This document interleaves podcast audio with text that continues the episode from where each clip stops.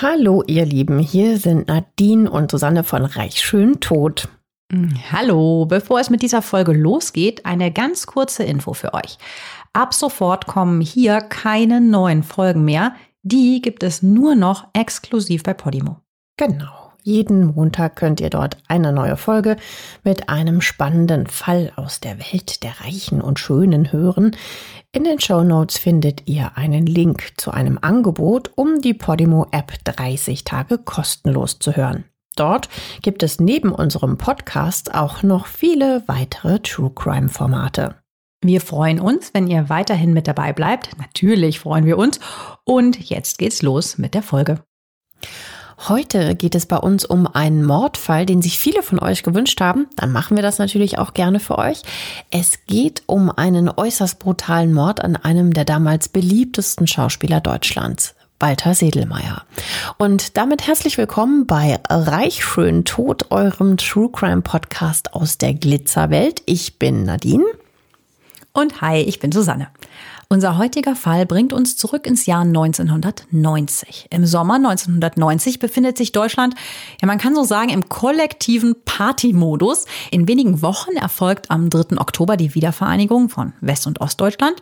Und am 8. Juli 90 wird Deutschland zum dritten Mal Fußball-Weltmeister. Mitten in dieser Feiereuphorie schockt Tagesschausprecher Werner Feigl eine Woche später am 16. Juli 1990 mit dieser Meldung die Öffentlichkeit.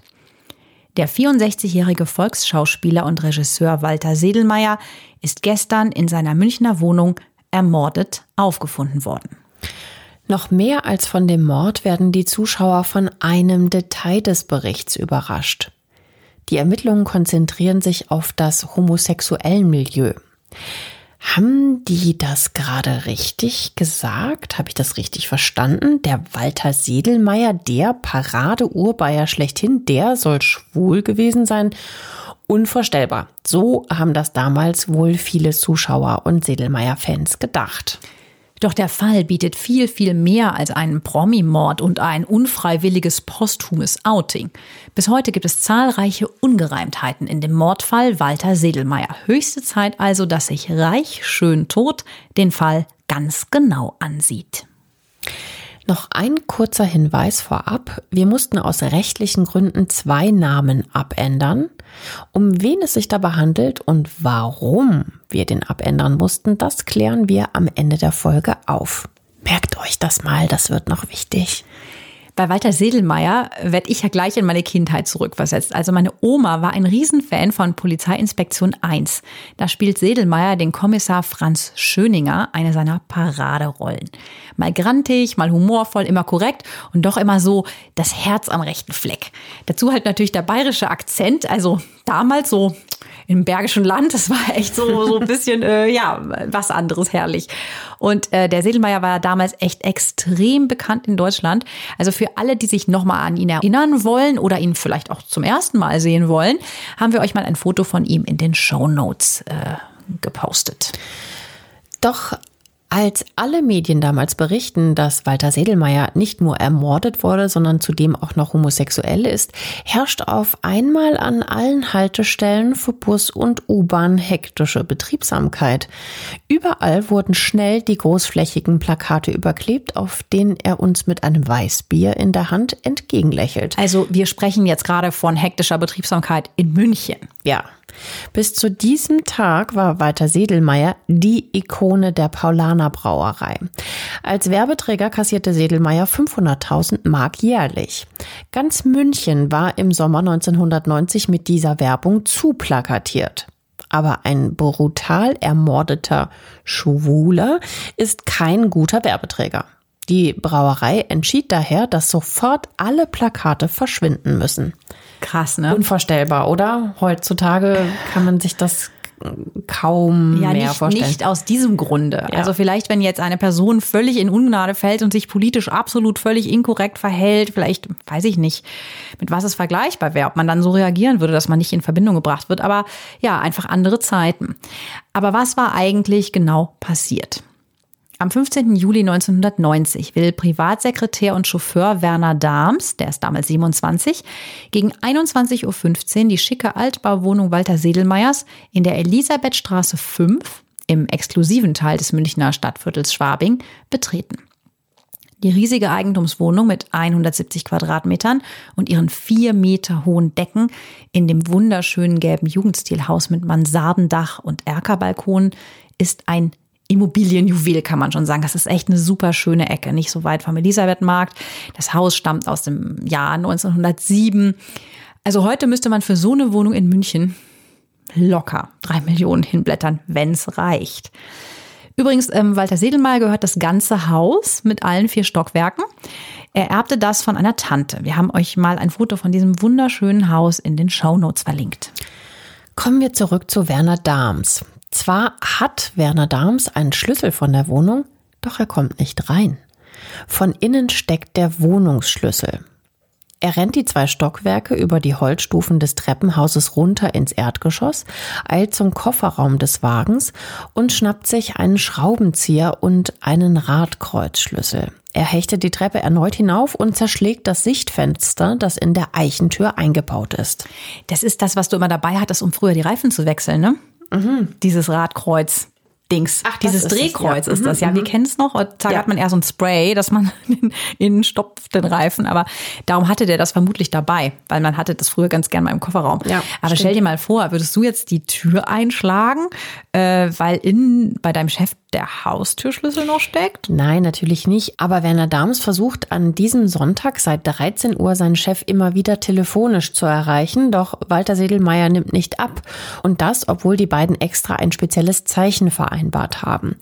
Werner Dahms lässt es einmal klingeln, legt dann auf und ruft erneut an. In der Vergangenheit ging Walter Sedelmeier dann immer ans Telefon. Aber am 15. Juli 1990 bekommt ihn Werner Dahms einfach nicht an die Strippe. Stundenlang geht das so. Werner Dahms macht sich immer größere Sorgen. Als er seinen Chef um 20 Uhr immer noch nicht erreicht hat, setzt er sich in Murnau am Staffelsee ans Steuer.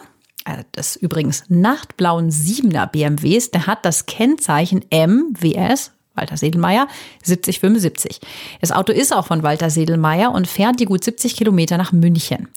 Werner Dahms verbrachte in Murnau, das ist so eine, ja, so eine ganz kleine 12.000 Einwohnerstadt im Voralpenland, das Wochenende und zwar in einem Landhaus, das ihm Walter Sedelmeier kostenlos zur Verfügung gestellt hat. Walter Sedelmeier hatte das prächtige Landhaus erst wenige Monate zuvor für 1,2 Millionen Mark, das sind ungefähr 510.000 Euro, gekauft. Hier will er entspannen und sich erholen. Sedelmeier ist gesundheitlich angeschlagen. Er klagt häufig über Herzschmerzen. Zudem hatte er bereits einen Schlaganfall. Bei seinem letzten Auftritt auf dem berühmten Münchner Nockerberg wirkt er erschöpft. In München geht sogar das Gerücht um, dass sich Sedelmeier demnächst in Murnau zur Ruhe setzen will. Nachdem er die Scheibe eingeschlagen hat, greift Werner Dahms nach innen, um den Schlüssel umzudrehen.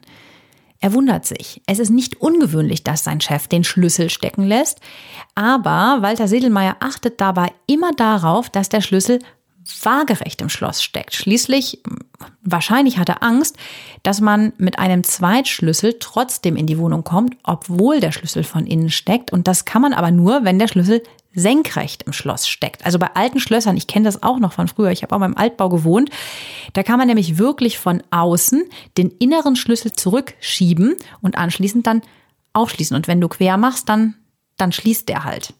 Werner Dahms ruft nach seinem Chef. Stille. Er läuft über das knarzende Fischgrätparkett, sein Gesicht huscht über die sündhaft teuren Antiquitäten, damaliger Wert übrigens 100.000 Euro, die sich in den sieben Zimmern befinden. Zuerst sieht er im Wohnzimmer nach. Nichts. Er geht ins Schlafzimmer und dort findet er auf der linken Seite des Doppelbetts Walter Sedelmeier. Der beliebte Schauspieler ist übel zugerichtet. Walter Sedelmeier liegt mit dem Bauch nach unten in einer riesigen Lache seines eigenen Blutes. Es muss wirklich ein grauenvoller Anblick sein. An den Hand- und Fußgelenken befindet sich braunes Klebeband, wie man so zum Zukleben von Kartons verwendet. Wenn ihr Beschreibungen, wie jemand umgebracht wurde, nicht gut ertragen könnt, Spult jetzt lieber mal 30 Sekunden vor. Die spätere Obduktion der Leiche ergibt, Walter Sedelmeyers Schädel ist eingeschlagen und mit einem Bademantel bedeckt. Mit einem Messer wurde ihm in beide Nieren gestochen. Seine Kehle ist von einem bis zum anderen Ohr aufgeschlitzt. Die Halsschlagader wurde allerdings nicht durchtrennt. Der Bademantel, der weiße Jogginganzug, den er anhat, und die Bettwäsche sind dunkelrot vom Blut gefärbt. Das Bett ist zerwühlt. Es sieht nach einem heftigen Kampf und schwerer Folter aus.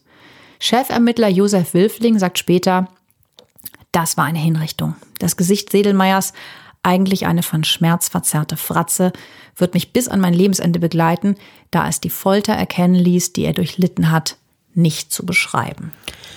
Werner Dahms ist geschockt. Er rennt aus der Wohnung, klingelt beim Nachbarn und verständigt von dort aus um 21.45 Uhr die Polizei und einen Krankenwagen. Der Einsatzzentrale des Polizeipräsidiums sagt er aufgeregt, hier ist Dahms, ich bin der Hausverwalter und Privatsekretär von Herrn Sedelmeier. Herr Sedelmeier liegt im Bett und hat eine Riesenwunde am Kopf. Ich glaube, er ist tot. Er klingt hysterisch, schreit beinahe in den Hörer, aber das ist natürlich auch nachvollziehbar nach dieser schrecklichen Entdeckung, die er gemacht hat. Vielleicht hat seine Aufregung noch einen anderen Grund. Darauf kommen wir später noch zu sprechen, aber merkt euch das mal. Kurz nach dem Anruf treffen zwei Rettungssanitäter und eine Notärztin, das ist die äh, Frau Dr. Reininger, am Tatort ein. Die Ärztin kann nur noch den Tod Walter Sedelmeyers feststellen. Vor ihr liegt also einer der bekanntesten und beliebtesten Schauspieler Deutschlands. Als kurz darauf auch die Polizeibeamten am Tatort erscheinen, steht Werner Dahms vor der Wohnungstür. Er lässt die Ermittler in die Wohnung. Er macht einen verwirrten Eindruck. Im Eingangsbereich wuselt Walter Sedelmeyers weißer West Highland Terrier Moritz herum, mit dem der Schauspieler alleine in der riesigen Wohnung lebte. Die Beamten nehmen den Tatort jetzt genau unter die Lupe. Auf dem Boden liegt eine schwarze Lederpeitsche, daneben Gleitcreme und fünf unbenutzte und verpackte Kondome. Auch mehrere schwulen Pornos, viele mit SM-Bezug, befinden sich verstreut im Schlafzimmer. Die Ermittler sind überrascht von den Fundstücken. Keiner hier wusste von dem Doppelleben. Dass, äh, ja, dass der Schauspieler, der ja auch den Polizisten in Polizeiinspektion 1 gespielt hat, vielleicht schwul war. Aus dem Umfeld Walter Sedelmeyers erfahren die Beamten, dass der Schauspieler regelmäßig Kontakt zu homosexuellen Strichern hatte. War es etwa ein Raubmord durch einen schwulen Stricher? Darauf deutet vieles am Tatort hin. Der erste Ermittlungsansatz führt die Beamten daher ins Strichermilieu Münchens. Die Beamten müssen nicht lange in der Gegend rund um den Münchner Hauptbahnhof nach Männern suchen, die Kontakt zu Walter Sedelmeier hatten. Innerhalb kürzester Zeit können die Ermittler 50 junge Stricher ausfindig machen und befragen. Die Antworten sind immer gleich. Walter Sedelmeier sei völlig harmlos gewesen. Sex gab es nie zwischen dem Schauspieler und den Strichern.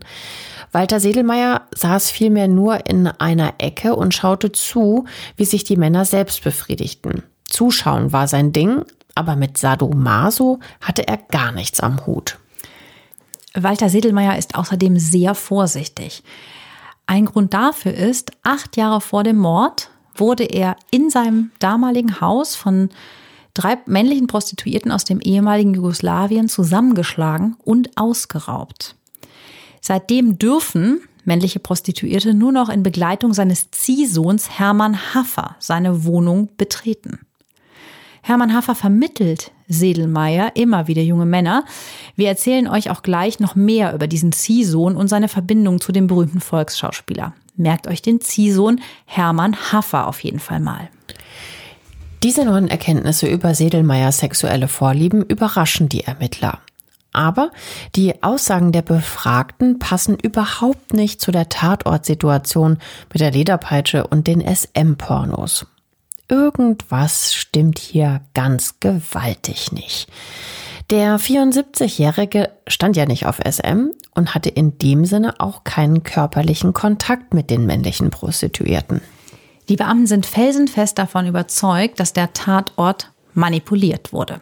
Mit den platzierten Dingen sollte offenbar ein Mord in der schwulen Szene vorgetäuscht werden. Doch wer legte diese falsche Fährte? Ja, offenbar der Mörder. Da aber nur wenige Menschen, seine engsten Freunde und Mitarbeiterinnen sowie einige Schauspielkollegen und ein paar Journalistinnen, die aber Stillschweigen bewahrten, das Geheimnis von Walter Sedelmeyers Sexualität kennen, ermittelt die Polizei in seinem Umfeld. Denn der Täter muss von Sedelmeyers Homosexualität gewusst haben. Doch was könnte das Motiv für diesen brutalen und grausamen Mord sein? Es könnte natürlich um Geld gegangen sein. Ein finanzielles Motiv, also Habgier, ist neben Beziehungstaten das häufigste Motiv bei Morden. So war es ja zum Beispiel auch im Fall des ermordeten Modezahn Rudolf Mooshammer, der 15 Jahre später von einem Freier umgebracht wurde, um an Geld zu kommen. Den mhm. Fall haben wir ja auch gemacht. Genau, und auch ebenfalls in München. Aber im Fall Sedelmeier liegt die Sache etwas anders. Die Brutalität, mit der der Mord begangen wird, spricht für enormen Hass des Täters. Und hassen kann man ja eigentlich nur jemanden, den man gut kennt.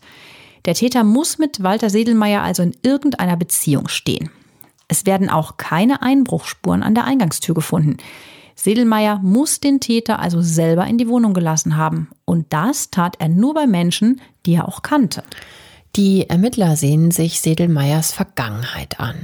Walter Sedelmeier kommt am 6. Januar 1926 im Münchner Stadtteil Schwabing zur Welt. Sein Vater Richard ist Tabakhändler, Mama Maria ist Hausfrau. 1945 wird er zum Militär eingezogen. An die Front muss er aber nicht. Er soll die Heimat als sogenannter Flakhelfer beschützen und feindliche Bomber abschießen. Flakhelfer waren damals übrigens äh, meist junge Männer, die erfahrenen Soldaten bei der Luftwaffe zur Hand gingen. Kurz nach dem Ende des Zweiten Weltkriegs in Deutschland am 8. Mai 1945 machte er am Gisela Gymnasium in Schwabing sein Kriegsabitur. Die vereinfachten Prüfungen des Kriegsabiturs kommen Walter Sedelmeier ziemlich entgegen, denn er ist gar kein guter Schüler. Nach dem Abitur übernimmt Sedelmeier dann mehrere kleine Rollen an verschiedenen Theatern in München. Auch in vielen Heimatfilmen ist er bis in die späten 50er Jahre zu sehen. Doch auf seinen großen Durchbruch muss er noch warten. Der gelingt ihm 1972, erst mit 46 Jahren mit dem Kinofilm TH. Hirneis oder wie man ehemaliger Hofkoch wird. Darin spielt er den ehemaligen Hofkoch Ludwigs II. und führt die Zuschauer mit witzigen Anekdoten durch die Märchenschlösser. Die Rolle ist ihm wie auf den Leib geschneidert. Für diese Rolle erhält er sogar den Bundesfilmpreis und den Adolf Grimme Preis. Interessanterweise bekommt er diese Rolle übrigens nur, weil er ein Jahr vorher schlagartig bekannt wird. Allerdings nicht wegen seiner Schauspielerei, sondern wegen eines Verbrechens. 1971 wird in dem Haus in Feldmoching, es ist ein Münchner Stadtteil, in dem er mit seiner Mutter lebt, die Blutenburger Madonna gefunden. Dieses sakrale Kunstwerk, das zu den wichtigsten Werken der bayerischen Spätgotik zählt und rund zwei Millionen Mark wert ist, wurde kurz zuvor aus der Schlosskapelle der Blutenburg gestohlen. Die Schlosskapelle liegt nur rund zehn Kilometer vom Haus der Sedelmeiers entfernt. Walter Sedelmeier wird dann verdächtigt, dieses Kunstwerk gestohlen zu haben. Er wird festgenommen und muss fünf Tage in Untersuchungshaft schmoren. Anschließend wird er wieder entlassen, da die Polizei also einfach keinen hinreichenden Verdachtsmoment gegen ihn findet. Bis heute ist dieser Diebstahl der Madonna nicht aufgeklärt. Auf alle Fälle ist die Tat und damit auch der Name Sedelmeier in aller Munde. Nach dieser Geschichte kann sich Walter Sedelmeier gar nicht mehr vor Rollenangeboten retten. Er spielt in vielen Filmen mit, in Erinnerung bleiben aber vor allem seine Rollen in TV-Serien, die durch ihn Kultstatus erreicht haben. Münchner Geschichten, Polizeiinspektion 1, der Millionenbauer, Monaco Franze oder der Schwammerlkönig werden ja auch heute noch im Fernsehen gezeigt. Beliebt sind damals auch seine Reisereportagen, Reisen mit Walter Sedelmeier, die sechs Jahre lang laufen. Und natürlich seine Auftritte auf dem Nockerberg, bei denen er sich die Politiker so richtig zur Brust nimmt. Also das ist in München so eine ganz bekannte Veranstaltung, wo ja eine Art Comedian die Politiker parodiert und die auch meistens ziemlich schlecht dastehen lässt. In den 1980er Jahren hat Walter Sedelmeier eine Bekanntheit in Deutschland von annähernd 100 Prozent. Nahezu jeder kennt mittlerweile den grantelnden Bayer, dem inzwischen extra Rollen geschrieben werden. 1985 erhält er das Bundesverdienstkreuz, das ihm kein geringerer als Bayerns Ministerpräsident Franz Josef Strauß überreicht. Also Walter Sedelmeier ist da echt auf dem Höhepunkt seiner Popularität und auch in seinem Zweitjob als Geschäftsmann ist er super erfolgreich. Er kauft und verkauft Antiquitäten. Auch bei Immobiliendeals beweist er ein gutes Händchen. Knapp eineinhalb Jahre vor seinem Tod eröffnet er im Februar 89 das Restaurant beim Sedelmeier. Das ist in der Westenrieder Straße 14. Das ist nur 50 Meter vom Viktualienmarkt entfernt, also so eine absolute Top-Lage. Da kommen Einheimische hin, aber natürlich auch immer wieder Touristen. Also bis auf seine Gesundheit schwimmt er auf der Sonnenseite des Lebens. Durch seine Geschäfte, seine Einnahmen als Schauspieler, als Rundfunksprecher und auch als Werbeikone sowie durch äh, ein paar Erbschaften hat er bei seinem Tod am 14. Juli 1990 ein Vermögen in Höhe von 18 Millionen Mark, also 9 Millionen Euro, angehäuft. Privat läuft es dagegen nicht rund. Er hat zwar viel Geld und mega Erfolg, aber Walter Sedelmeier ist ein sehr einsamer Mensch. Private Einladungen schlägt Sedelmeier meistens aus. In der Öffentlichkeit sieht man ihn so gut wie nie. Er geht weder in Wirtshäuser, Kinos, Theatervorstellungen, Museen oder Ausstellungen. Wenn er sich mit Leuten trifft, dann ausschließlich bei sich zu Hause. Meist sind das sein Assistent und Geschäftspartner Hermann Haffer, Privatsekretär Werner Dahms oder ein paar wenige Bekannte aus der Medienbranche. Bei den Treffen geht es dann um geschäftliche Dinge. Für einen privaten Plausch, in Bayern sagt man ja Ratsch, nimmt er sich eigentlich keine Zeit. Und Walter Sedelmeier ist ein absolutes Gewohnheitstier. Seine Tage verlaufen immer gleich. Er steht um 5 Uhr morgens auf, um Punkt 12 steht das Mittagessen auf dem Tisch. Er steht auf deftige Fleischgerichte. Danach macht er einen Mittagsschlaf. Gegen 15 Uhr trinkt er Tee. Zum Abendessen belegt er sich zwei Semmeln mit Käse, Wurst oder Lachs. Um 22 Uhr geht's ins Bett. Das klingt in der Tat nicht nach einem ausschweifenden Partyleben. Nein. Josef Wilfling, leitender Mordermittler im Fall Walter Sedelmeier, führt sein langweiliges Leben auf seine versteckte Homosexualität zurück. Er sagt, im Grunde genommen war er eine bedauernswerte Persönlichkeit, weil er ein Doppelleben führen musste. Er hatte die Wochenenden meistens sehr einsam verbracht. Er hat strikt darauf geachtet, dass seine sexuelle Veranlagung nicht nach draußen dringt. Er hat das alles total abgeschirmt und hat dadurch natürlich in gewisser Weise ein sehr isoliertes Leben geführt. Er war ein Opfer der Intoleranz der damaligen Gesellschaft. Ja, so eben der ähm, ermittelnde Polizeiinspektor. Mm, wobei man sagen muss, dass Sedelmeier mit seinem Leben nicht unzufrieden war. Also er war so ein ziemlich gemütlicher Typ. Zu Hause sitzt er im Jogginganzug, tatsächlich aus Ballonseide auf dem Sofa und qualmt so eine Lord Extra, weißt du noch, diese, ich weiß noch genau, wie die aussah, nach der anderen und legt dann klassische Musik auf und er freut sich auch sehr an seinen Antiquitäten mm, ja, vielleicht ist es bei ihm einfach so gewesen, dass er, dass er nicht so viele Menschen auch um sich brauchte. Manche Menschen sind ja auch nicht so gesellig. Walter Sedelmeier hat also nur sehr wenige Bekannte. Für die Ermittler ist das ein Vorteil, weil sie diese Personen natürlich ganz genau durchleuchten können. Vor allem sind sie auf der Suche nach einem Motiv für den äußerst brutal begangenen Mord. Jetzt kommt wieder eine Triggerwarnung. Wieder 20 Sekunden vorspulen bitte. Wenn ihr solche Beschreibungen nicht gut ertragen könnt.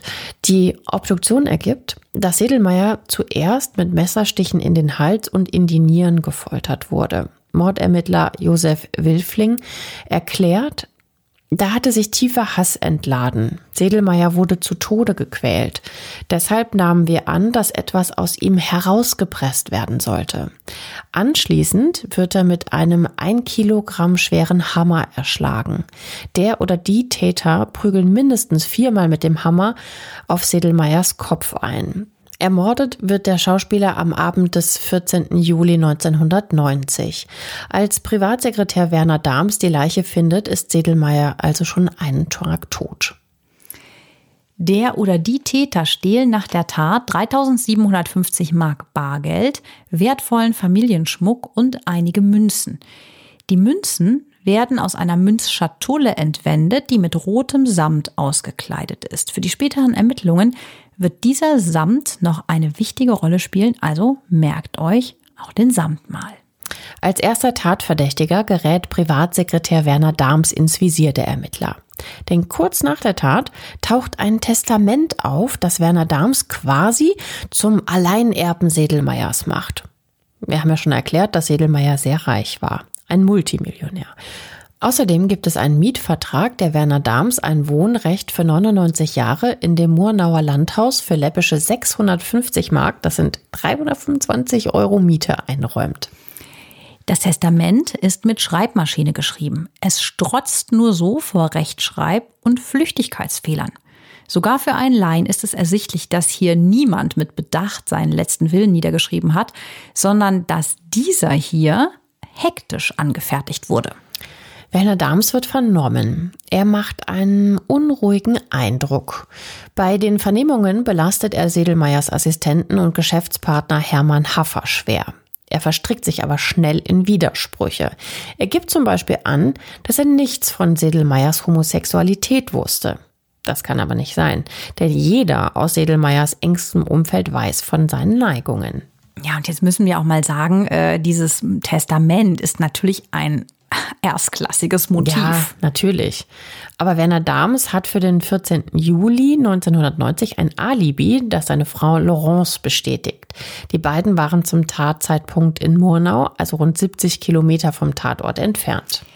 Jetzt ist es natürlich so eine Sache ne, mit hm. Alibis von Ehepartnern bzw. Ehepartnerinnen, die dann so bestätigt werden. Ne? Generell haben die Ermittler den Eindruck, dass mit Werner Dahms irgendwas nicht stimmt. Am Montag, den 1. Oktober 1990, wird er in dem Murnauer Landhaus verhaftet und ins Münchner Gefängnis Stadelheim in Untersuchungshaft geschickt. Der Vorwurf lautet aber nicht Mord, sondern Urkundenfälschung und Betrug. Die Justizvollzugsanstalt Stadelheim ist natürlich nicht unbedingt eine Wohlfühloase. Normalerweise werden in Bayern die Häftlinge nach der Schwere ihrer Taten auf die Gefängnisse verteilt. In Straubing sitzen zum Beispiel überwiegend die Lebenslänglichen ein, aber in Stadelheim ist alles ganz bunt gemischt. Da teilt sich der arme Schlucker, der eine Geldstrafe nicht bezahlen kann, die Zelle mit einem Mörder. Auch Kriegsverbrecher aus dem ehemaligen Jugoslawien sind in Stadelheim untergebracht. Zudem ist der Knast schon ziemlich alt. In Stadelheim wurden schon während des Zweiten Weltkriegs die Geschwister Scholl zum Beispiel hingerichtet. Häftlinge aus über 100 verschiedenen Nationen verbüßen hier ihre Haftstrafen. Das Gefängnis gibt's heute übrigens immer noch. In der Untersuchungshaft sitzt dann also der eher zart beseitete Werner Dahms und das alles, das setzt ihm schwer zu. Nach fünf langen Monaten kann er nicht mehr. Er will einfach nur noch nach Hause zu seiner Familie. In seiner Zelle bricht er zusammen und wird auf dem abgewetzten Linoleumboden gefunden und das ist dann die Wende. Er beschließt, endlich zu gestehen. Das freut natürlich die Ermittler, aber Werner Dahms gibt nicht den Mord an Walter Sedelmeier zu, sondern lediglich, dass er das Testament und den Mietvertrag wenige Stunden nach der Tat auf der Schreibmaschine Walter Sedelmeiers gefälscht hat. Das hatten die Ermittler ehrlich gesagt ja auch vermutet. Er war ja mhm. angeklagt wegen ähm, Urkundenfälschung. Und die Ermittler glauben natürlich seinen Aussagen auch den Aussagen, dass er mit dem Mord nichts zu tun hat. Denn der Ablauf der Tat passt nicht zu Werner Dahms. Der oder die Täter haben die Tat geplant. Und wenn Werner Dahms den Mord geplant hätte, hätte er wahrscheinlich nicht im Nachhinein hektisch ein Testament mit tausend Fehlern fälschen müssen, sondern hätte das einfach im Vorfeld geschrieben. Naja, vielleicht ging ja auch irgendwas schief und es gab einen tödlichen Streit. Das wäre auch möglich. Das würde für eine Affekttat sprechen, aber Sedelmeier wurde ja über einen längeren Zeitraum gefoltert. Es könnte doch sein, dass Werner Dahm Sedelmeier zwingen will, ein Testament zu seinen Gunsten zu verfassen. Aber der Sedelmeier, der weigert sich dann und Dahms beginnt ihn zu quälen. Und als Sedelmeier trotz der Messerstiche kein Testament schreiben will, erschlägt er ihn schließlich aus Wut. Wir wissen, dass der Sedelmeier sehr stur sein konnte. Wenn es so gewesen wäre, dann hätte Werner Dahms einen Tag lang Zeit gehabt, das Testament zu fälschen. Da wäre das Ergebnis sicher nicht so eine eigentlich echt miese Fälschung gewesen. Also ich glaube, Werner Dahms war wirklich vom Tod seines Chefs überrascht. Also er ähm, ist vielleicht ein geldgieriger Erbschleicher, aber kein Mörder. Am 4. März 1991 wird Werner Dahm schließlich gegen eine Kaution von 20.000 Euro, also 40.000 D-Mark, entlassen.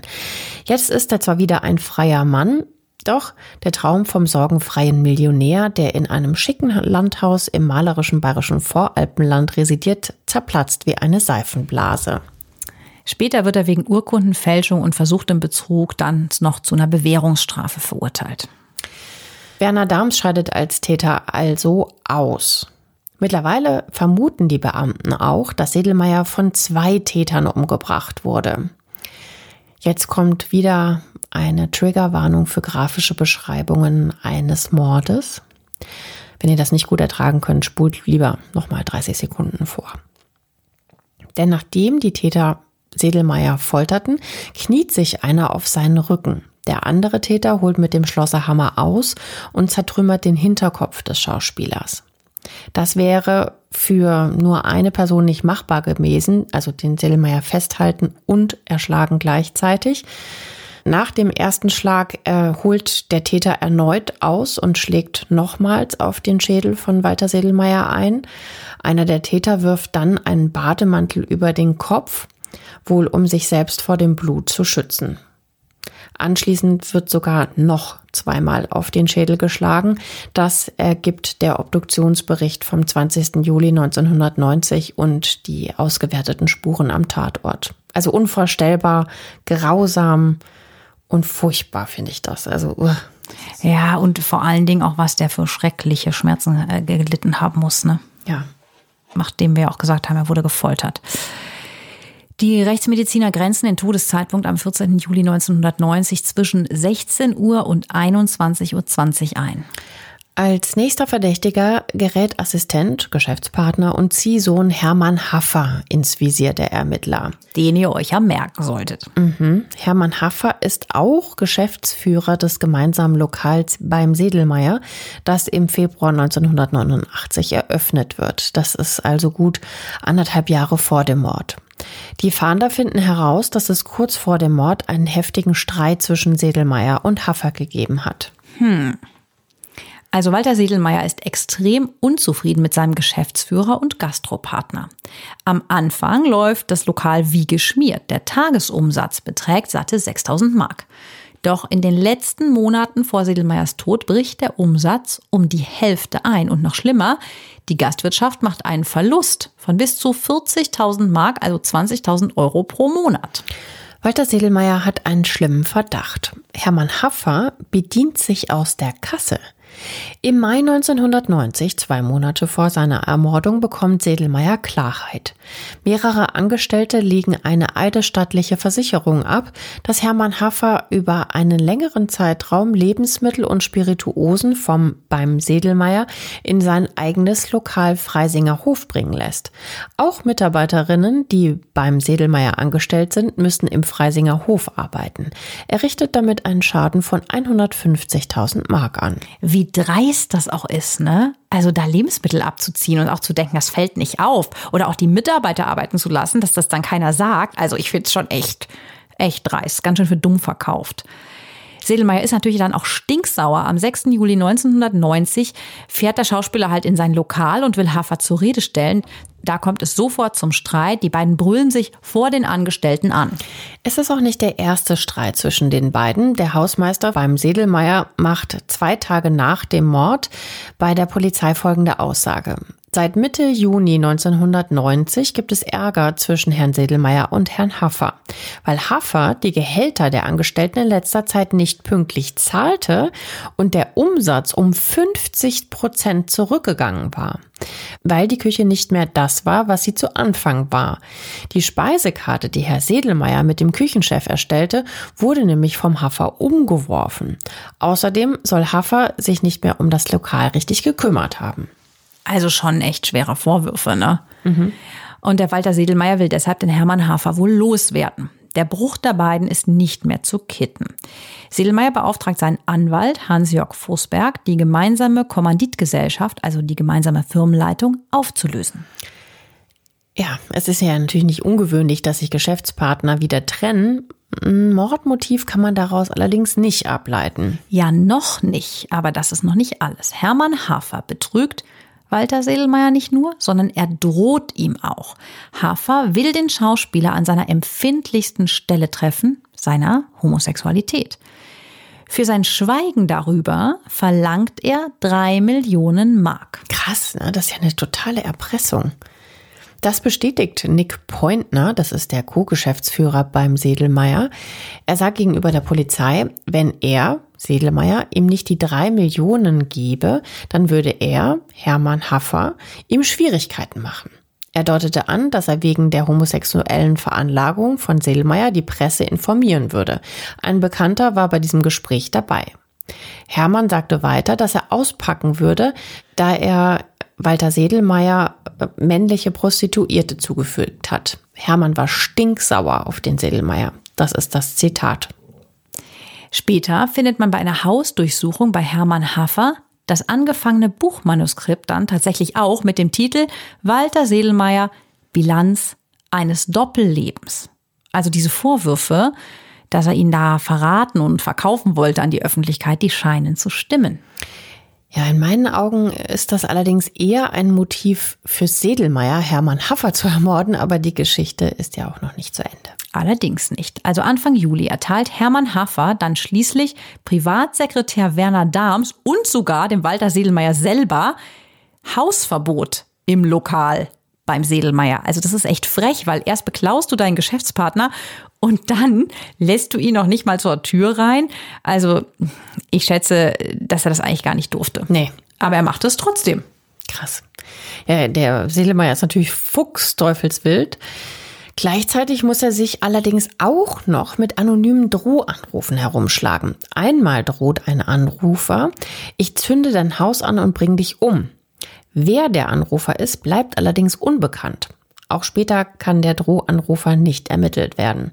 Ab diesem Zeitpunkt lebt der Schauspieler natürlich in ständiger Angst. Er lässt nur noch Gäste in die Wohnung, wenn sich die vorher auch angekündigt haben. Dieses Detail ist für die weiteren Ermittlungen übrigens total wichtig, denn jetzt ist eindeutig klar, dass Walter Sedelmeier seinen Täter kennen musste oder seine Täter kennen musste. Am Freitagabend, den 13. Juli 1990, eskaliert die Lage schließlich. An diesem Abend erscheint in der Wochenendausgabe der Münchner Abendzeitung ein Bericht über die Machenschaften Hermann Haffers. Und dieser Artikel hat es in sich. Es wird beschrieben, dass Haffer ein skrupelloser Betrüger sei und Sedelmeier sei sein Mitwisser. Ja, der Walter Sedelmeier, dem fällt beim Lesen natürlich fast die Zeitung aus der Hand. Er greift zum Telefonhörer und ruft gegen 21 Uhr in der Redaktion an. Dem Reporter Rudolf Schröck sagt er ganz empört, dass der Artikel ihm die Augen über Hermann Haffer geöffnet habe und dass er menschlich sehr enttäuscht sei. Er beendet seinen Anruf mit den Worten, also Montag, da können Sie sich sicher sein, da bin ich beim Anwalt. Ich bin schließlich nicht irgendwer, ich bin der Sedelmeier. Doch seinen Anwalt wird er nicht mehr sehen. Keine 24 Stunden nach dem Anruf bei der Münchner Abendzeitung ist Walter Sedelmeier nämlich tot. In dieser Nacht macht der Schauspieler kein Auge zu. Der, der geht halt wirklich durch so eine Achterbahnfahrt der Gefühle. Der ist wütend, zornig, enttäuscht. Zumindest nehmen wir das jetzt mal an. Und hat dazu noch Angst um sein Leben und um seine Karriere. Um 8 Uhr morgens ruft er seinen Geschäftsführer Nick Pointner an. Er bittet ihn, das Lokal heute geschlossen zu lassen, weil er befürchtet, dass wegen dieses Artikels in der Abendzeitung jemand die Scheiben der Gaststätte einschlagen könnte. Die Sorge ist auch tatsächlich nicht unbegründet, denn Freitagnacht bekommt auch Nick Pointner zu Hause einen Anruf. Der unbekannte Mann brüllt ins Telefon, ihr kriegt schon noch eure Abrechnung. Dann legt er auf. So spooky irgendwie, Total. ne? was da jetzt abgeht. Vor allen Dingen auch, was so ein Artikel in, der, in einer Zeitung noch für eine Wirkung auch hatte. Ne? Mhm. Ja gut, das ist heute jetzt auch noch so. Ja, aber ich meine, es ist halt noch mal, also ohne Social Media, ohne das alles, das ist halt wirklich so, der Artikel kommt, wann die Zeitung erscheint, raus und dann geht der Aufruhr los. Ja. Am Vormittag telefoniert Sedelmeier mit seiner langjährigen Freundin und Schauspielkollegin Maria Niklisch. Ihr sagt er, dass sich Hermann Haffer bereits bei ihm gemeldet hätte und er im Laufe des Tages für eine Aussprache bei Sedelmeier vorbeikommen will. Davon ist der Schauspieler aber alles andere als begeistert. Kurz nach dem Telefonat klingelt erneut das Telefon in der Elisabethstraße 5, also Sedelmeiers Wohnung. Diesmal sind es die Angestellten von der Gaststätte beim Sedelmeier. Die stehen vor verschlossenen Türen, da das Lokal wie angewiesen von Nick Pointner an dem Tag geschlossen bleibt. Sedelmeier bittet seine Mitarbeiter für eine Krisensitzung bei ihm vorbeizukommen. Eigentlich total nett. Ich meine, wir haben ja erfahren, wie menschenscheu der eigentlich ist. Ne? Und jetzt bittet er die zu sich nach Hause zu kommen. Und um 11 Uhr öffnet er dann seine Wohnungstür, um diese drei Angestellten, die es sind, hereinzulassen. Er trägt eine helle Jogginghose und ist, oder einen ganzen hellen Jogginganzug und ist mit den Nerven fix und fertig. So erzählen die das dann später. Ne? Er raucht eine Lord extra nach der anderen und hat ganz große Mühe, sich die Zigaretten anzuzünden. So sehr zittern ihm die Hände. Also es nimmt ihn richtig, richtig mit, diese ganze Situation. Ein Angestellter, der Süßspeisenkoch, sagt später, er traute sich nicht mal alleine hinunterzugehen um die Post zu holen. Er schickte mich. Übrigens will der Koch im Oktober 1990, drei Monate nach der Tat, nicht mehr mit den Ermittlern zusammenarbeiten. Der Grund ist Angst. Ich werde ab sofort nicht mehr aussagen, sagt er. Ich habe schlichtweg Angst vor dem Hafer. Wie krass, ne? Dass mhm. sie das auch schon alles so deutlich dann sagen, was, was die da erwartet haben müssen, was jetzt passiert. Aber zurück zum Tattag. Während die drei Angestellten bei Sedelmeier ihre Krisensitzung abhalten, klingelt erneut das Telefon. Am Apparat ist Hermann Haffer. Walter Sedelmeier knallt den Hörer auf die Gabel, ohne ein Wort zu sagen. Die Angestellte Betty Schweiger beschreibt den Gemütszustand Sedelmeiers so. Er war so furchtbar nervös. In der Schreibmaschine befand sich eine Presseerklärung, die er am Montag abgeben wollte. Sedelmeier ist mit den Nerven am Ende und das schlägt ihm auf den Magen. Um 12 Uhr macht er sich eine leichte Gurkensuppe. Völlig ungewöhnlich, da er normalerweise ja auf deftiges, fleischiges Essen steht. Aber einen Schweinebraten mit Knödel bekommt er heute einfach nicht runter. Gegen 12.15 Uhr bringt er seine Angestellten zur Tür und sagt zum Abschied, Ihr seid heute die Letzten, nach euch lasse ich keinen mehr rein. Die drei Mitarbeiter sind die Letzten, die Walter Sedelmeier lebend sehen werden. Bis auf den oder die Mörder natürlich. Am 14. Juli 1990. Das ist ein angenehmer Sommertag. Draußen ist es 24 Grad warm, die Sonne scheint. Doch Walter Sedelmeier hat keinen Sinn für das schöne Wetter. Er ist sogar zu nervös, um seinen geliebten Mittagsschlaf zu machen. In seinem Kopf dreht sich einfach alles. Am Nachmittag führt er ein weiteres von vielen Telefonaten. Er spricht mit seinem Privatsekretär Werner Dahms. Sedelmeier zeigt in dem Gespräch große Angst, besonders wegen der Drohanrufe. Dahms sagt später aus, er wurde regelrecht weich gekocht mit Drohanrufen übelster Sorte. Herr Sedelmeier sagte zu mir, dass er den Hafer niemals mehr in seine Wohnung lassen würde. Auch mit dem Chefkoch seiner Gaststätte telefoniert er noch zwischen 15.30 Uhr und 15.45 Uhr. Der hat sich an dem Tag nach Österreich abgesetzt, weil er Angst vor Hermann Haffer hat. Sedelmeier erklärt dem Koch, der Haffer ist kein kleiner Verbrecher, sondern ein großer. Im September 1990 sagt der Chefkoch aus, dass Sedelmeier an diesem Tag niemanden mehr in die Wohnung lassen und die Tür absperren wollte. Vielleicht hat der Hermann allerdings den Sedelmeier doch noch überreden können, dass er zu ihm kommt. Ich traue dem Hermann alles zu, sagt er aus. Hermann Haffer wird von der Polizei vernommen. Er spielt den Streit herunter. Es sei alles nicht so schlimm gewesen, wie es so von den anderen dargestellt werde. Er sei immer loyal gewesen. Diese Aussagen passen aber so gar nicht zu den Erkenntnissen der Ermittler. Doch denen fehlt noch ein eindeutiges Motiv, warum Hermann Haffer seinen Geschäftspartner umgebracht haben sollte. Haffer gibt stets an, dass er durch den Tod Sedelmeiers ja nur Nachteile gehabt hätte. Doch, das stimmt nicht. Haffer hätte sehr wohl von dem Tod profitiert, denn in seinem echten Testament wollte ihm Sedelmeier die Hälfte seines Vermögens vererben. Also Krass. Also 9 Millionen Mark, 4,5 Millionen Euro. Und er hatte Schulden bei Sedelmeier, da er ihm mal Geld für den Kauf einer Finca in Spanien geliehen hat. Also 9 Millionen Mark, das sind ja mal echt, äh, das ist einfach super viel Geld und eine stolze Summe. Vor allen Dingen auch für Hermann Hafer, der es, ja, der es echt nicht so leicht in seiner Kindheit hatte. Also er ist Hauptschüler gewesen, seine Kindheit und Jugend hat er teilweise in Kinder- und Jugendheimen verbracht. Nach der Schule hat er auch erstmal eine Ausbildung zum Friseur begonnen, die er aber wieder abgebrochen hat. Und dann jobbt er als Kellner. Also Bevor das alles anfing mit ihm und dem Seelmeier, hatte er alles andere als ein luxuriöses Leben vor dieser Bekanntschaft. Ja, er hatte eher ein kriminelles Leben. Denn 1970 bekommt der 16-jährige Hermann das erste Mal Ärger mit der Polizei. Er klaut nämlich in einem Kaufhaus. Fünf Jahre später erhält er eine Jugendstrafe. Er geht auf einer privaten Feier auf einen anderen Partygast los und jetzt aufgepasst, dem Gast schlägt er mit einem Hammer mehrmals auf den Hinterkopf. Der Verletzte muss anschließend im Krankenhaus behandelt werden. Krass, mit einem Hammer. Furchtbar. Auf einer Party. Also ich meine, der hat ja wahnsinnig Glück, dass er noch im Krankenhaus behandelt werden konnte. Das hätte ja auch mhm. mit einem Loch im Schädel ausgehen können.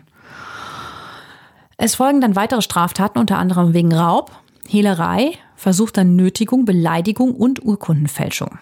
Ins Gefängnis muss er aber nie. Er bekommt immer entweder Bewährungsstrafen oder muss Geldstrafen bezahlen. 1978 ändert sich sein Leben, als der damals 24-jährige Hermann Haffer ein wohlhabendes Professoren-Ehepaar kennenlernt. Das Ehepaar ist mit Sedelmeyers Mutter Maria befreundet. So lernt er später auch den Schauspieler kennen.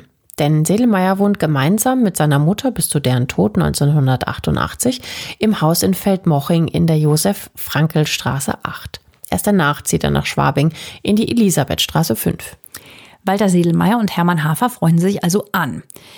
Er wird dann sein Assistent und engster Vertrauter. Die beiden sollen sogar eine kurze Affäre gehabt haben. Hafer besorgt Sedelmeier seine geliebten Antiquitäten aus teilweise dubiosen Quellen und er versorgt seinen Ziehvater mit männlichen Prostituierten. Später wird er dann Geschäftspartner von Walter Sedelmeier und gemeinsam eröffnen sie die Gaststätte beim Sedelmeier. Wobei der Schauspieler allerdings 500.000 Mark, also 250.000 Euro, für Ablöse und Renovierung der Gaststätte bezahlt. Für die Ermittlerinnen und Ermittler steht damit das Motiv fest. Hermann Haffer hat Walter Sedelmeier aus Habgier ermordet. Aber sie haben nicht einen einzigen Beweis gegen den Ziehsohn in der Hand. Um einen Beweis zu finden, werden am 9. August 1990, 26 Tage nach dem Mord, mehrere Hausdurchsuchungen durchgeführt. Es werden Hermann Haffers Backsteinvilla in Freimann und die beiden Lokale beim Sedelmeier und Freisinger Hof durchsucht. Aber bei den Durchsuchungen wird kein belastendes Material gegen Hermann Hafer entdeckt. Und er hat ein gutes Alibi. Als Sedelmeier am Abend des 14. Juli ermordet wird, ist Hafer mit seinem Halbbruder Georg Bäumler im Freisinger Hof. Dort findet nämlich eine Hochzeitsfeier statt. Dass die beiden dort waren, das bestätigen die Gäste der Feier. Haffer bleibt daher auf freiem Fuß. Stattdessen macht er erstmal eine Woche Urlaub auf Teneriffa. Die Ermittler kommen einfach nicht weiter. Am 8. September 1990 wird daher eine Belohnung in Höhe von 500.000 Mark für die Ergreifung der Täter ausgesetzt. Nie zuvor gab es in Deutschland eine so hohe Belohnung. Auch die Spurenauswertung ist rekordverdächtig. Ganze zwei Monate wird die Wohnung von Walter Sedelmeier akribisch untersucht. Gefühlt wird jedes Staubkorn dokumentiert. Auch noch nie wurde ein Tatort so intensiv analysiert.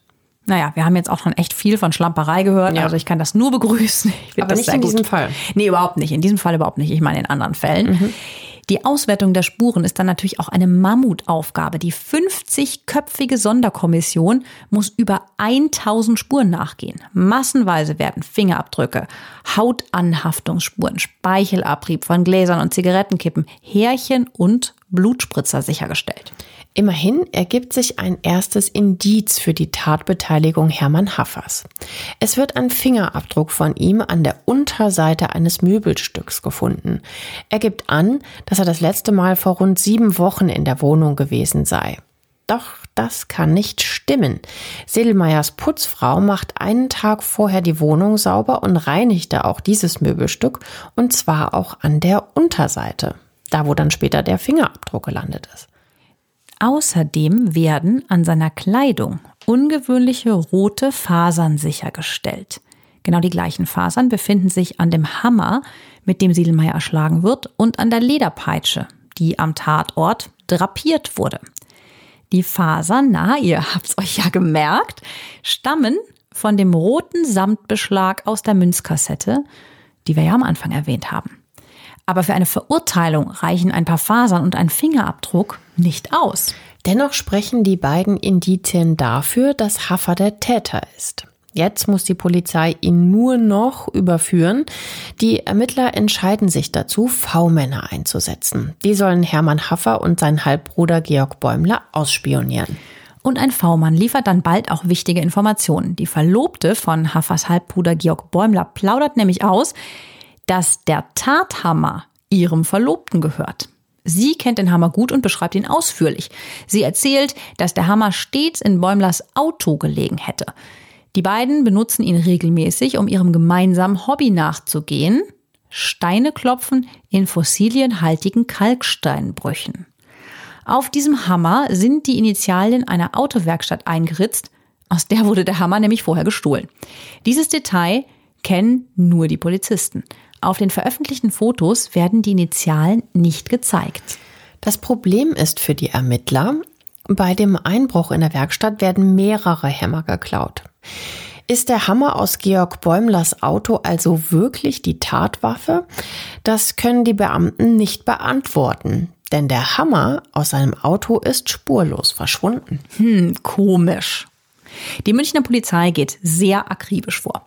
Sie folgt jedem Ermittlungsansatz konsequent bis zum Ende. Das müssen wir hier echt mal lobend festhalten. Die Fahnder besorgen sich zum Beispiel das Video der Hochzeitsfeier, die am 14. Juli 1990 im Freisinger Hof stattgefunden hat. Das stundenlange Amateurvideo, man kennt es, man filmt viel mehr, als man jemals im Leben danach anguckt.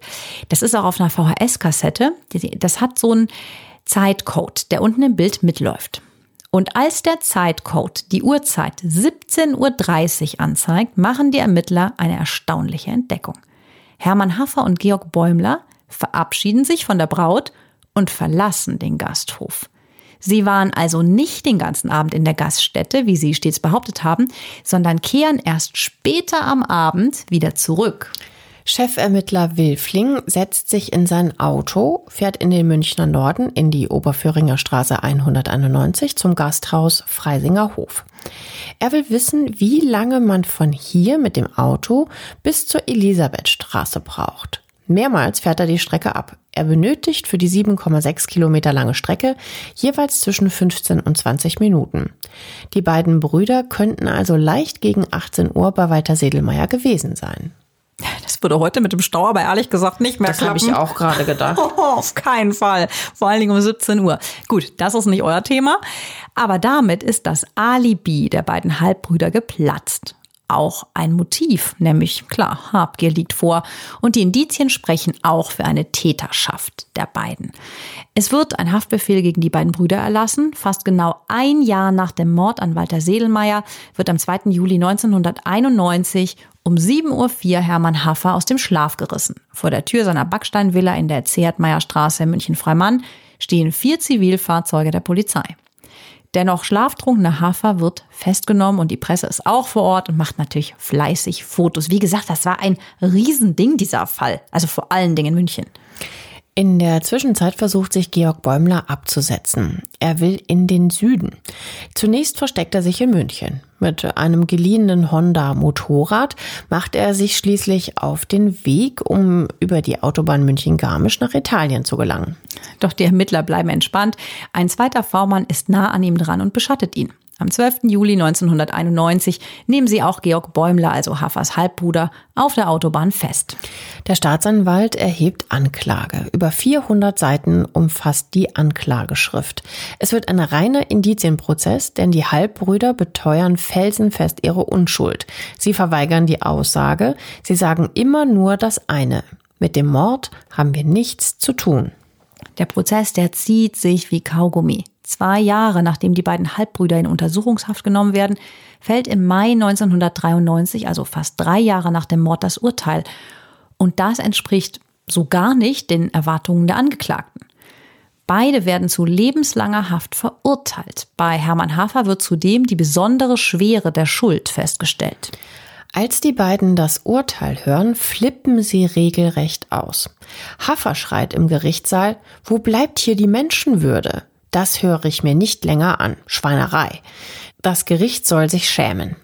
Dabei wirbelt er seinen Aktenkoffer in der Luft herum. Dann dreht er sich aufgebracht um und wendet sich dem Staatsanwalt von Wittgen zu. Er brüllt, fühlen Sie sich jetzt gut? Haben Sie noch ein ruhiges Gewissen? Und zu den Wachmännern hinter ihm sagt er auch noch, ich will weg hier, ich bleib hier nicht, das ist eine Sauerei. Fünf Wachmänner müssen die beiden Halbbrüder schließlich aus dem Gerichtssaal bringen. Normalerweise rasten Leute so aus, die unschuldig sind und bei einem reinen Indizienprozess besteht immer die Möglichkeit, dass es zu einem Fehlurteil kam. Ja, ist halt super schwierig zu sagen, ne? ob er sich so über die dieses Strafmaß äh, aufgeregt hat, ob das ein Zeichen für die Weil Unschuld er unschuldig ist, ist, oder? ist total schwierig einzuschätzen. Aber bis heute sind einfach noch mehrere Fragen offen und es ist nicht ausgeschlossen, dass die beiden wirklich unschuldig sind. Ein äußerst komplexer Fall, der irgendwie nicht so 100 Prozent aufgeklärt scheint. Übrigens erhalten die beiden V-Männer, die am Ende mit ihren Aussagen die Haffer-Bäumler-Brüder ans Messer liefern, die ausgelobte Belohnung in Höhe von 500.000 Mark. Die Halbbrüder beteuern bis heute ihre Unschuld. Sie versuchen während ihrer Haft mehrmals ein Wiederaufnahmeverfahren für einen neuen Prozess zu erreichen, aber ohne Erfolg. Nach 16 Jahren wird Hermann Haffer im August 2007 auf Bewährung entlassen. Sein Halbbruder Georg Bäumler folgt ihm im Januar 2008. Im März 2010 steht Haffer wegen Diebstahls, versuchter Sachbeschädigung, Beleidigung und Nötigung aber bereits erneut vor Gericht. Nach ihrer Entlassung versuchen die beiden, dass ihre Namen aus Online-Archiven gelöscht werden. Sie klagen durch alle Instanzen. Der Bundesgerichtshof entscheidet im Dezember 2009, dass die beiden kein Recht auf Namenslöschung hätten, da dies eine unzulässige Einschränkung der Meinungs- und Medienfreiheit sei. Dem Urteil schließt sich im Juni 2018 auch der Europäische Gerichtshof für Menschenrechte an. Also so hoch sind die gegangen. Die sagen, die Online-Archive seien wichtig für die Meinungsbildung. Die Meinungsbildung sei ein höheres Gut als das Recht von verurteilten Kriminellen auf Vergessen.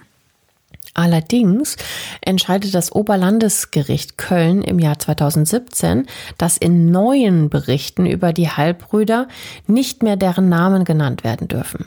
Diese Sichtweise teilt auch der Bundesgerichtshof vom 23. Juli 2019. Damit haben die beiden Brüder zumindest einen Teilsieg erreicht. In den Archiven bleiben die Namen, bei neuen Berichten dürfen sie nicht mehr genannt werden. Deshalb haben wir die Namen der Halbbrüder für unsere Podcast-Folge abgeändert. Wer wissen will, wie die beiden wirklich heißen, muss nur kurz bei Google selber nachschauen. Die Beerdigung, über die wir noch gar nicht gesprochen haben, ist übrigens ein Spiegelbild von Walter Sedelmeyers Leben. Zur Trauerfeier auf dem Münchner Waldfriedhof kommen zwar immerhin über 3000 Menschen, aber das sind so die Fans des Volksschauspielers und auch Schaulustige, die vielleicht mal ein paar Promis zu Gesicht bekommen wollten. Aber niemand, wirklich niemand seiner zahlreichen Kollegen und Weggefährten aus der Film-, Fernseh- und Hörfunkbranche lässt sich bei der Trauerfeier blicken. Ach man, ich finde das echt auch traurig. Das ist ganz traurig. Ja, was das Aber halt die Gesellschaft sagt. war damals halt eben leider noch nicht so weit. Homosexualität war damals halt eben in dem Sinne äh, noch nicht akzeptiert.